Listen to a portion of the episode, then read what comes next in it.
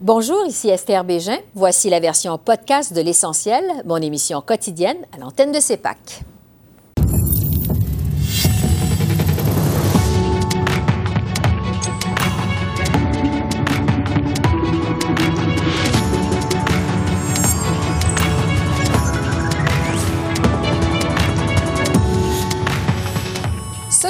Le gouvernement Trudeau s'entend avec deux entreprises pour produire des vaccins au Canada, dont un à Montréal.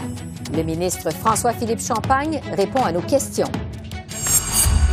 Crainte des différents variants de la COVID, que peut faire le Canada? J'en discute avec le docteur André Veillette, épidémiologiste et expert en oncologie moléculaire. Et on débat de ces deux sujets du jour avec notre panel de députés.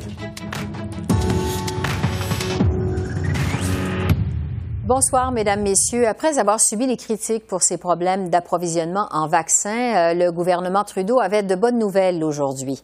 Ottawa s'est entendu avec deux entreprises, Novavax et Précision Nanosystème, pour produire des vaccins ici même au pays. Selon le premier ministre, les installations du Conseil national de recherche du Canada à Montréal devraient être prêtes d'ici la fin de l'été pour fabriquer les vaccins de l'américaine Novavax, sous réserve, bien entendu, de son approbation euh, par Santé Canada. On écoute d'abord le premier ministre Trudeau. En septembre, j'ai visité le site des nouvelles installations du Centre de recherche en thérapeutique sur l'avenue Royal Mount à Montréal, où seront fabriquées des dizaines de millions de doses de Novavax. Grâce à notre financement, ils ont accéléré la construction et le tout devrait être terminé d'ici la fin de l'été. Une fois les installations certifiées, ils pourront fabriquer autour de 2 millions de doses de vaccins de toutes sortes par mois. François-Philippe Champagne est ministre de l'Innovation, des sciences et de l'Industrie. Bonjour, Monsieur le ministre. Bonjour, Madame Bégin. Merci de m'accueillir aujourd'hui. Merci d'être avec nous. Euh, d'abord, sur les échéanciers. Euh, quant à ce vaccin de Novavax qui sera produit à Montréal, bon, on sait qu'il faudra d'abord attendre que Santé Canada approuve ce vaccin, et puis attendre aussi que les laboratoires du Conseil national de recherche du Canada à Montréal soient construits. Ça nous mène à quand pour démarrer la production comme telle de ce vaccin de Novavax à Montréal?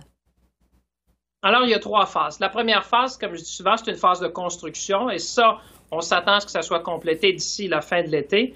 Ensuite de ça, il y a une période, comme vous l'avez évoqué, une période de certification, ce qu'on appelle les bonnes pratiques manufacturières, qui est un standard de Santé Canada pour s'assurer que toute la bioproduction au Canada est faite selon les meilleures normes. Et ensuite, on passe à la production. Moi, je vous dirais, d'ici la fin de l'année, euh, on devrait être en mesure de produire des vaccins, mais je vais être clair avec vous, que ça, c'est séparé du contrat qu'on a pour les 52 millions de vaccins qui ont déjà été commandés pour Novavax lorsqu'ils auront obtenu, le cas leur certification de Santé Canada. Ce qu'on annonce aujourd'hui, c'est que Novavax a choisi le Canada, qu'on se donne un pilier de plus pour avoir la résilience, c'est-à-dire d'avoir un, vaccin fait au Canada, d'avoir le plus possible de la chaîne d'approvisionnement chez nous pour s'assurer qu'on soit résilient euh, suite euh, aux, prochaines euh, pandémie qu'on pourrait, avoir ou d'autres urgences sanitaires qui pourraient arriver, on va domestiquement avoir la capacité de pouvoir produire ces vaccins-là chez nous. Oui, parce que le vaccin de Novavax, pour être clair, pourrait être administré euh, aux Canadiens avant qu'on commence à le produire au Canada. C'est ce que vous êtes en train d'expliquer finalement. Tout à fait. C'est deux choses séparées. Moi, ce que je fais aujourd'hui, ce qu'on a fait comme gouvernement,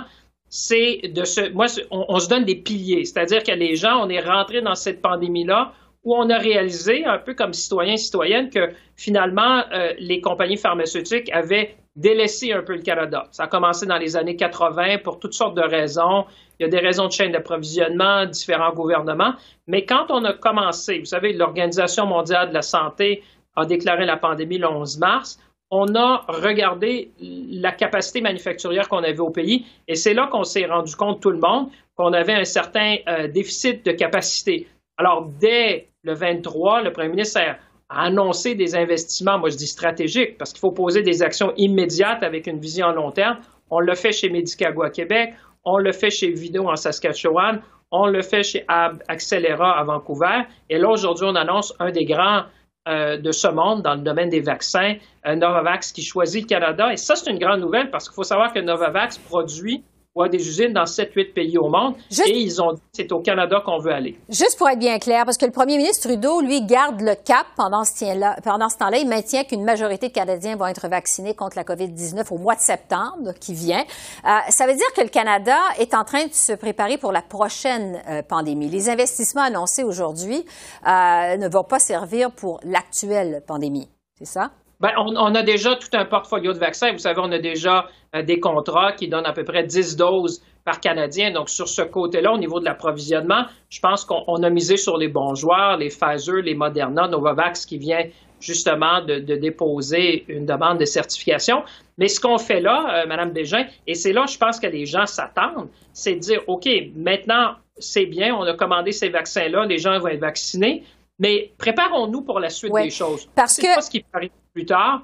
Euh, on ne sait pas quelles, ont, quelles sont euh, les prochaines urgences sanitaires auxquelles on devrait faire face. Il y a des nouvelles variantes. Alors, vaut mieux être capable de produire chez nous, d'avoir un vaccin fait au Canada. Mm-hmm. exactement euh, ces investissements-là stratégiques. Moi, je dis, il faut agir à court terme avec une vision à long terme parce que là, c'est sûr que moi, mon rôle, c'est de s'assurer que j'accélère et, et qu'on explore toutes les possibilités. Je parle avec plusieurs PDG à travers le monde pour voir comment on peut positionner le Canada dans une place de choix évidemment, quand on parle de vaccins ou Oui, parce que pour le moment, le Canada, évidemment, est à la merci des gouvernements étrangers pour s'approvisionner en vaccins. Euh, on voit ce que ça donne, évidemment, alors que l'Union européenne pourrait limiter les exportations de vaccins euh, de Pfizer et de Moderna vers d'autres pays, dont le Canada. Je vous demanderais, euh, Monsieur le ministre, jusqu'à quel point ça a été une erreur pour le Canada de laisser tomber, il y a plusieurs années, sa production de vaccins sur le territoire? Ben, c'est sûr que ça aurait été souhaitable. Hein. Je pense que comme citoyens, citoyennes, on regarde, on dit si on avait pu avoir cette production-là. C'est vrai qu'on a des grands joueurs. Euh, je peux penser à, GSK, par exemple, à Québec, mais GSK produit un vaccin pour l'influenza. Je peux penser à Sanofi à Toronto, mais eux, ils font plutôt le vaccin de la polio et un autre vaccin d'influenza, parce qu'il faut savoir qu'on euh, a besoin de différents vaccins. Donc, dans certains cas, comme là, avec le partenariat qu'on a réussi à faire avec Novavax, ça donnait bien parce que le type de vaccin était compatible avec la chaîne de production qu'on avait là-bas. Et moi, je pense, comme vous le dites, qu'effectivement, il faut apprendre euh, de, ce qui s'est passé dans le passé. Mm-hmm. Et là, ce qu'on est en train de bâtir, c'est vraiment une fondation solide pour mettre le Canada comme un joueur euh, de chef de file, un chef de file mondial qui va être capable d'attirer les investissements, qui va être capable de co-investir aussi pour assurer la santé et sécurité des Canadiens. Parce, que, vous oui. on ne connaît pas nécessairement la suite. Mais une chose qu'on sait, c'est qu'il vaut mieux se préparer maintenant pour l'avenir. Oui, ça aurait été une des grandes leçons de cette pandémie pour le Canada. Euh, quand on se compare avec l'Europe et avec les États-Unis, où on produit, comme on le sait actuellement, des vaccins, est-ce que vous êtes inquiet, Monsieur le ministre, du retard du Canada dans cette course contre la montre pour produire des vaccins? Est-ce que ça vous inquiète? Je vous dirais que quand on regarde dans les pays du G7, le Canada est, quand même en bonne position, Mme Bégin. On a commencé la vaccination en décembre. Ce qui arrive avec Pfizer, ça touche à peu près tout le monde dans le monde parce que c'est une question d'augmenter la capacité là-bas, ce qui a eu un impact sur les délais de livraison. Euh, mais c'est clair qu'on redouble d'efforts, euh, autant au niveau domestique, autant au niveau des achats internationaux pour euh, vacciner le plus grand nombre de gens possible. Le premier ministre a dit d'ici septembre, tout le monde euh, pourra se faire vacciner. Et en même temps, moi, ce que je trouve intéressant pour les gens qui nous regardent aujourd'hui, c'est de voir que non seulement euh, on, prend les mesures qui s'imposent dans l'immédiat, mais on a aussi cette vision-là à long terme pour dire, OK, mais peu importe ce qui arrive dans le futur, peu importe les nouvelles variantes, peu importe l'urgence sanitaire, il faut développer chez nous cette, capacité-là domestique. en même temps, ça crée de bons emplois. C'est des emplois de très haute mm-hmm. qualité et qu'on est en train ici d'attirer chez nous. Et ce qui est intéressant, c'est qu'on est capable d'attirer ces grands joueurs-là. Ça, c'est la grande nouvelle. Oui, vous, parlez justement... Vous parlez d'attirer euh, justement les grands joueurs. Euh, je vais terminer là-dessus. Euh, qu'est-ce que vous avez promis à Novavax finalement pour qu'il accepte de venir produire son vaccin à Montréal? Ben, d'abord, il y avait une capacité, j'allais dire, comme je l'ai dit, la, la, la chaîne manufacturière qu'on avait à Royal Mount correspondait bien à ce vaccin-là. Donc, il y avait déjà une compatibilité de ce côté-là. Il y avait la rapidité, euh, je pense, d'exécution qui a joué là-dedans. Évidemment, on aura des termes à définir avec eux euh, dans les discussions à venir. Mais ce que je peux vous dire d'ores et déjà, c'est que pour eux, ils ont choisi le Canada. Je pense que la stabilité, la prévisibilité, euh, le fait qu'on est capable d'avoir une main-d'œuvre euh, qualifiée dans ce domaine-là. Ça, c'est des facteurs qui ont fait, qui ont joué en la faveur du Canada parce que vous comprendrez que tous les pays voudraient que Novavax s'installe chez eux aujourd'hui, comme les autres grandes plateformes. Et en plus, on a plusieurs, vous avez entendu plusieurs compagnies canadiennes qui eux aussi développent. Alors moi, je dis tant mieux. Plus il y a de gens qui vont développer euh, des vaccins, plus il y a de gens qui vont développer euh, des médicaments pour prévenir ou guérir la COVID-19, ben, tant mieux, on sera plus fort en Euh, pour faire face à l'avenir. Est-ce que votre gouvernement a dû débourser des sommes pour convaincre Novavax de venir s'installer à Montréal? On devra négocier ça. Ça fait encore partie des négociations qu'on aura à voir. Mais ce qu'on a mis à disposition, nous, euh, l'élément clé, c'est cette chaîne-là euh, qui était cette chaîne-là de fabrication. parce que pour eux, l'essentiel, je vous dirais, c'était la rapidité et la compatibilité. Alors, c'est là qu'on a pu être compétitif parce que nous, on était capable d'être rapide, en plus, on avait une chaîne de montage qui était bien adaptée au type de vaccin qu'ils produisent. François-Philippe Champagne, ministre de l'Innovation, des Sciences et de l'Industrie. Merci beaucoup. Merci de m'avoir invité. Maintenant, pour en savoir davantage sur ce vaccin de Novavax qui sera fabriqué à Montréal, je retrouve le docteur André Veillette, qui est immunologiste et expert en oncologie euh, moléculaire. Bonjour, docteur Veillette. Bonjour. Je précise tout de suite que vous êtes membre d'un groupe de travail chargé de conseiller le gouvernement Trudeau sur les vaccins. Donc, euh, d'abord, je vous demanderai jusqu'à quel point euh, c'est une bonne nouvelle que le Canada recommence comme ça à produire des vaccins. Écoutez, on a beaucoup de bonnes nouvelles récemment, alors ça en est une autre. Euh, bon, on a déjà plusieurs vaccins qui sont excellents, puis la plupart, malheureusement, viennent de l'extérieur, donc on ne contrôle pas toujours l'arrivée des vaccins. Mais je pense que euh, l'idée avec le vaccin de Novavax qui serait fabriqué à euh, Montréal avec la recette de Novavax, euh, c'est que ce vaccin-là serait plus facile à obtenir au Canada parce qu'il n'y aurait pas d'intermédiaire. Évidemment, ce n'est pas quelque chose qui peut arriver demain. Alors, on attend encore la construction des, locaux pour être capable de fabriquer ces vaccins-là, ce qui devrait prendre d'ici à la fin de l'été. Donc, tout de même, d'ici 9 à 12 mois, si tout va bien, on devrait s'attendre à avoir des livraisons de ces vaccins-là au Canada. Bon, contrairement euh, aux vaccins de Pfizer et de Moderna qui sont déjà disponibles euh, au Canada, euh, le vaccin de Novavax n'est pas un vaccin qu'on dit à ARN, c'est plutôt un vaccin qui est à base de protéines. Qu'est-ce que ça veut dire? Expliquez-nous la différence. Euh, bien, les vaccins de protéines, c'est des vaccins plus classiques qu'on reçoit tous euh, périodiquement si on accepte d'apprendre des vaccins. Euh, c'est un vaccin qui est donné avec ce qu'on appelle un adjuvant, qui, dans le cas de, de, de Novavax, s'appelle Matrix M. Et la combinaison de ces deux éléments-là donne une réponse immunitaire qui est très forte. D'après ce qu'on peut voir avec les résultats préliminaires qui ont été publiés euh, dans la presse au sujet de Novavax, il semble que l'efficacité soit très bonne et qu'elle soit très similaire euh, à celle qui a été obtenue avec les vaccins d'ARN, comme vous dites, qui sont des vaccins euh, peut-être plus nouveaux. comme ceux de Pfizer et de Moderna. Et puis, il y a d'autres compagnies qui commencent aussi à faire des vaccins d'ARN. donc, c'est une technologie plus classique euh, mais qui semble aussi donner d'excellents résultats. Au niveau de son efficacité, justement, on rapporte que le vaccin de Novavax l'est à 89% euh, On sait, euh, docteur Veillette, que pour le moment, une des grosses sources d'inquiétude par rapport à la COVID, ce sont les variants du virus. Est-ce que ce vaccin de Novavax, il est efficace également contre les variants? Étant donné que tous les vaccins qu'on a jusqu'à venir, tous les, noms de vaccins que vous avez mentionnés, c'est des vaccins qui sont dirigés contre la même partie du virus, qui est la protéine S ou la protéine spicule. Euh, je pense que les problèmes qu'on va avoir avec un vaccin, on va les avoir aussi avec les autres vaccins. Euh, ceci étant dit, il ne semble pas que ce soit des énormes problèmes jusqu'à venir parce que ce que les, compagnies comme Pfizer et euh, Moderna ont démontré, c'est que même si euh, les, anticorps induits par leur vaccin sont peut-être euh, moins efficaces à, reconnaître les protéines des variantes, les niveaux sont tellement hauts, les niveaux de ces anticorps-là sont tellement hauts que ça finit par contourner la, la résistance, résistance potentielle contre les variants. L'autre chose qu'il ne faut pas oublier, c'est que les vaccins, ça ne fonctionne pas juste en induisant des anticorps, ça fonctionne aussi en induisant l'activation d'un autre type de cellules immunitaires qui s'appelle les lymphocytes T. Et c'est fort possible que euh, les variants, même s'ils devenaient euh, résistants à l'effet d'anticorps, ne seront pas nécessairement résistants à la protection médiée par les lymphocytes T. Bon. Euh, je veux vous entendre justement davantage sur les variants parce que on apprenait aujourd'hui que les autorités de la santé en Ontario ont découvert un cas euh, du fameux variant sud-africain chez un homme qui habite en banlieue de Toronto et qui ne semble pas avoir voyagé récemment.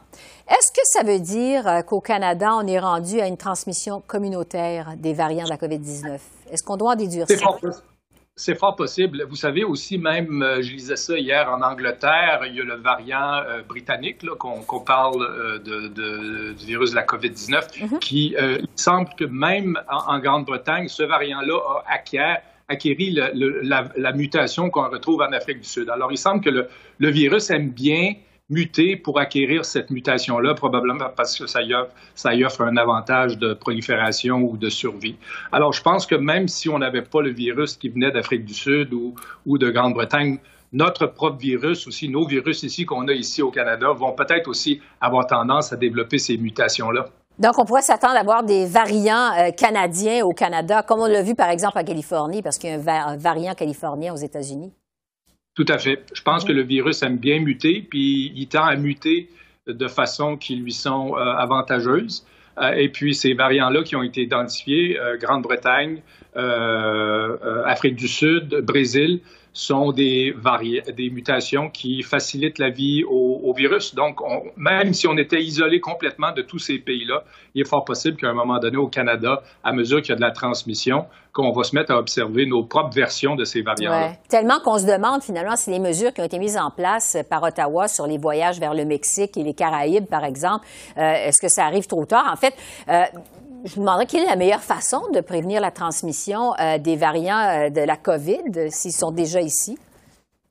Moi, je pense que c'est toujours les mesures de base qui sont les plus efficaces. Alors, on mhm. se lave les mains, on évite les contacts, on porte des masques. Euh, puis dans ce contexte-là aussi, on évite de voyager.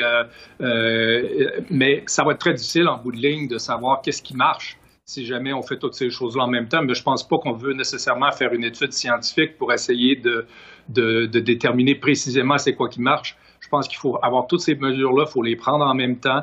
Et puis, je pense que si on travaille tous ensemble avec une, bonne euh, collection de vaccins qui s'en vient, euh, je pense qu'on devrait être capable d'en venir à bout, mais on ne sera pas capable de dire précisément ça sera quelle mesure, sauf pour les vaccins où c'est clair qu'ils vont contribuer. on ne saura pas dire à part ça euh, précisément c'est quoi qui aura contribué, mais je pense qu'on doit faire attention, limiter les déplacements, limiter les contacts, porter les masques, toutes ces choses-là.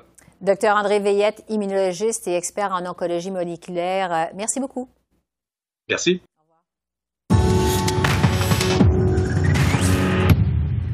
On va maintenant débattre de ces développements de la journée avec notre panel de députés, un panel très masculin ce soir. Pour les libéraux, Arif Virani, pour les conservateurs, Joël Godin, pour le Bloc québécois, Mario Simard et pour le NPD, Alexandre Boulris.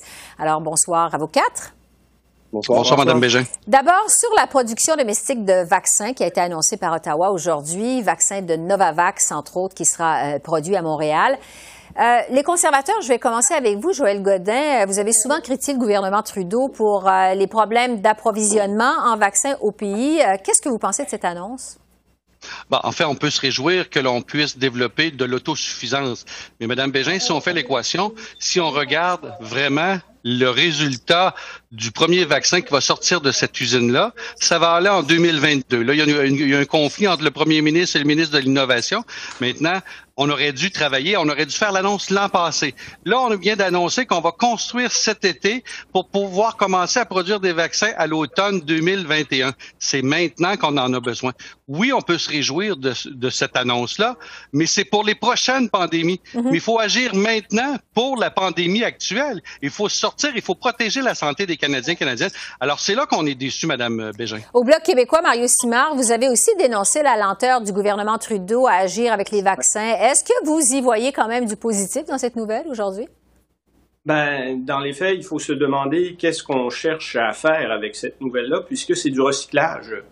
Euh, je me rappelle qu'au mois d'août, euh, on avait annoncé la mise à niveau euh, des laboratoires et puis aujourd'hui, devant euh, la baisse d'approvisionnement, j'ai l'impression qu'on cherche à annoncer quelque chose. Le problème majeur, c'est que le gouvernement n'a pas agi au bon moment.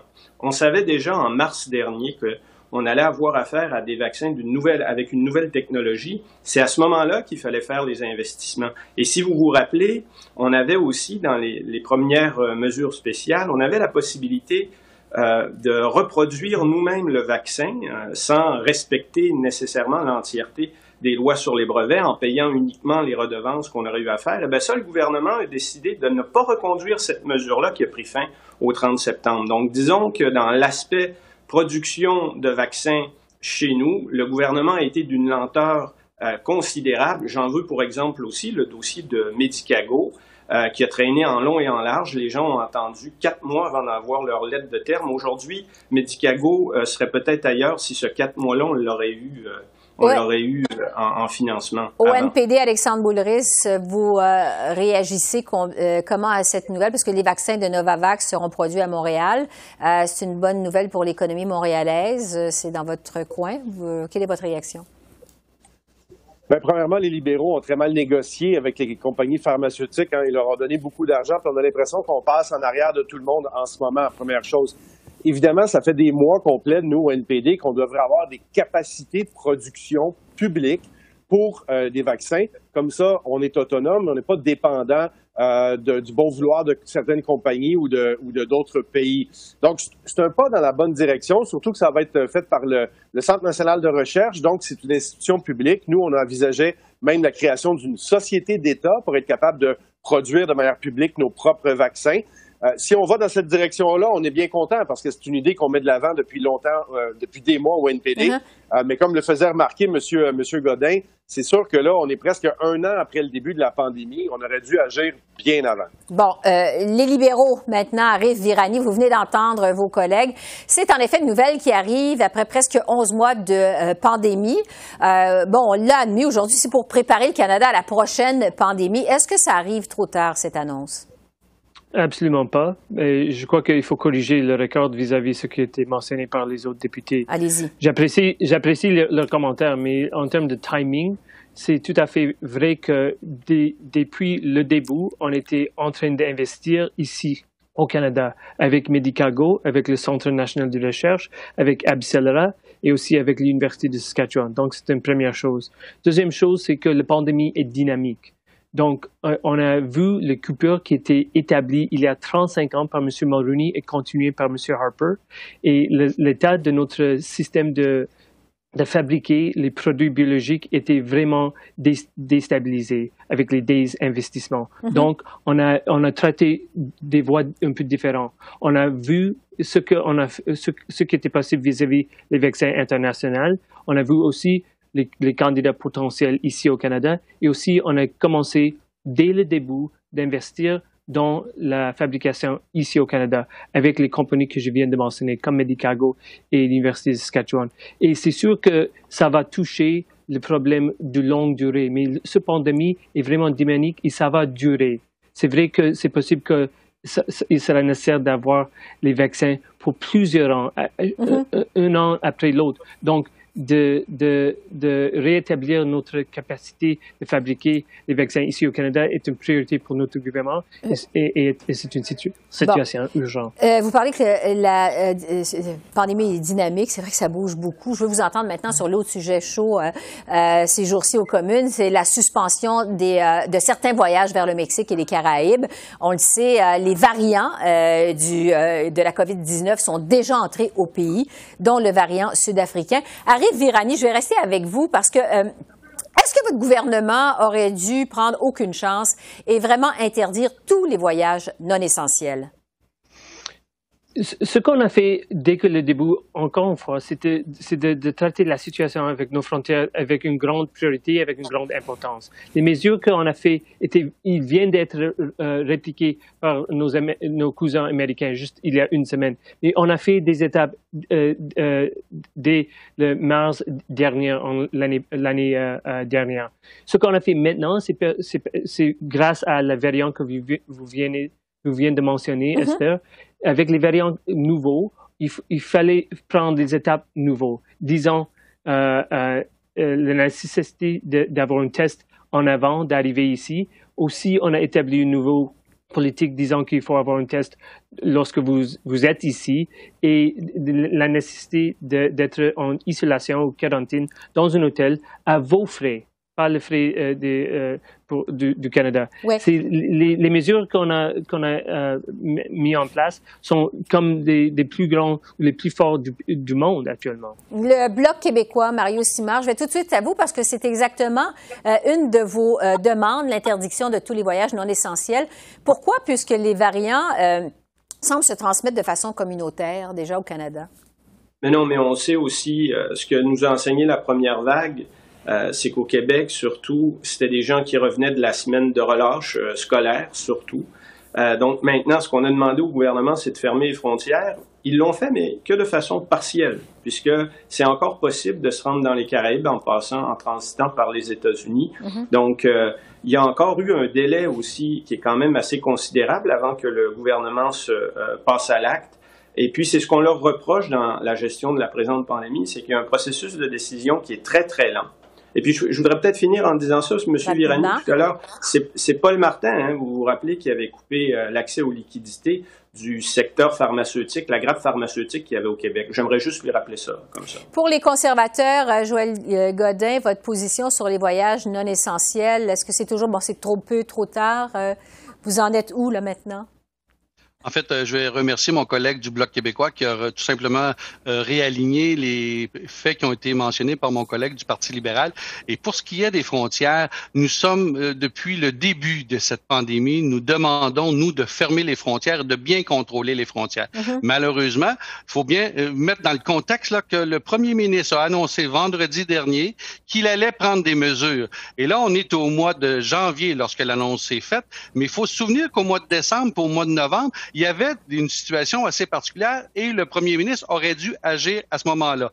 Il a annoncé vendredi dernier qu'il arrivait avec des restrictions. Maintenant, supposément que jeudi, les quatre aéroports autorisés pour des vols seront les quatre des principales villes, mhm. mais par la suite, on ne sait pas pour ce qui est du contrôle des hôtels, pour ce qui est du contrôle euh, au niveau des vaccins lors de l'entrée. Est-ce que c'est pour un trois jours, un quatorze jours? Il y a une improvisation. Et là, on est en train de traiter des choses, et des gens plutôt, qui sont à l'étranger de façon assez cavalière si on avait été transparent, on aurait pu donner une date bien précise. Monsieur le Premier ministre aurait pu annoncer vendredi prochain que dans trois semaines, nous allons fermer les frontières. Et on aurait dû le faire bien avant, mais on est rendu là et on ne peut pas reculer, on peut avancer. Alors, à partir du moment où il fait l'annonce, il annonce qu'il va fermer les frontières de façon euh, euh, hermétique dans les trois prochaines semaines. Les gens à l'étranger auront une option de revenir plus tôt ou de vivre avec les conséquences par la suite. Bon, Alors, Mais c'est pas ça. Il y a encore une fois de l'improvisation, de l'amateurisme du Parti libéral qui qui qui depuis le début, et pas en contrôle de la situation. Il y a des précisions qui doivent venir. Il y a des précisions qui vont venir en effet au cours de la semaine euh, au NPD Alexandre Bouliris. Euh, est-ce que le gouvernement libéral, parce qu'il y a aussi d'autres annonces euh, qui vont être faites de la part du gouvernement, est-ce que le gouvernement devrait faire des exemptions pour les voyages non essentiels ou les voyages plutôt essentiels, comme par exemple pour des raisons humanitaires, parce que ça, c'est dans les plans. Quelle est votre position là-dessus au NPD? Ben, je pense que le gouvernement devrait être clair parce qu'en ce moment, il y a beaucoup de confusion puis de demi-mesures. Mais depuis le début, le gouvernement libéral se traîne les pieds puis est tout le temps une coche en retard sur les faits et sur la réalité. Dans les, à l'aéroport de Montréal, il a fallu que la mairesse Valérie Plante envoie des fonctionnaires pour informer euh, des, des, voyageurs il y a un an. Il n'y a pas eu de contrôle puis de suivi rigoureux des quarantaines des voyageurs de, pendant des mois. Là, on vient de donner un, un trois jours aux frais des voyageurs, mais on est 11 mois après, le début de la pandémie. Puis sur les voyages dans le sud, pourquoi on n'a pas fait ça avant le temps des fêtes, quand il y a eu des milliers de personnes qui ont été justement dans les Caraïbes? Puis là, il est trop tard. Puis en plus de ça, ben, c'est encore une fois mi figue mi raisin, parce que les gens peuvent pas aller en Cuba, mais ils peuvent aller en Floride. Il n'y a aucune logique sanitaire là-dedans. C'est bien plus dangereux d'attraper la COVID en Floride qu'à Cuba en ce moment. Donc, euh, il va falloir que les, règles soient claires, que peut-être que les voyages soient considérés comme euh, non pertinents, interdits pour un bout, et ensuite de ça, on fait des exemptions pour, oui, des travaux humanitaires, ou alors euh, si vraiment c'est absolument, absolument nécessaire. Alors... Encore là, je tiens à souligner que notre secteur aérien, on est le seul pays du G20 qui n'a pas d'aide directe pour le secteur aérien. Il y a des agents de bord par milliers qui sont mis à pied, qui sont renvoyés, des pilotes également. Le gouvernement libéral se traîne les pieds puis aide pas ces travailleurs et travailleuses-là à traverser cette crise. Alors peut-être des précisions euh, là-dessus sur l'aide du gouvernement fédéral à l'industrie, euh, aux compagnies aériennes à venir peut-être un peu plus tard. Euh, Arif Virani, Joël Godin, Mario Simard, Alexandre Boulris, merci beaucoup. Merci à vous quatre. Merci. Au revoir. Merci. Au revoir. Merci. Bonjour. Alors voilà, c'est comme ça qu'on a vu l'essentiel de l'actualité de ce mardi 2 février sur la colline parlementaire à Ottawa. Esther Bégin qui vous remercie d'être à l'antenne de CEPAC. Je vous souhaite une excellente fin de soirée et à demain. Au revoir.